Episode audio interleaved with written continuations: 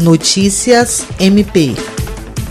A Procuradora-Geral de Justiça do Ministério Público do Estado do Acre, Cátia Rejane de Araújo Rodrigues, se reuniu nesta sexta-feira com a coordenadora do Centro de Apoio Operacional de Defesa do Meio Ambiente, Patrimônio Histórico e Cultural e Habitação e Urbanismo, Procuradora de Justiça Rita de Cássia Nogueira, para tratar sobre ações que o MPAC precisa empreender no combate às queimadas e aos desmatamentos ilegais. As atividades desenvolvidas e praticadas pelo MPAC serão apresentadas ao Conselho Nacional do Ministério Público por ocasião do encontro de forças-tarefas da Amazônia Legal. O evento coordenado pelo CNMP está previsto para acontecer no dia 13 de maio de 2021. Na ocasião, serão apresentadas as ações das forças-tarefas nos estados e, por isso, a importância de uma reunião de alinhamento com a PGJ para tratar da necessidade de priorizar ações por parte da força-tarefa que foi instituída em agosto de 2020, com foco no combate aos desmatamentos e queimadas ilegais.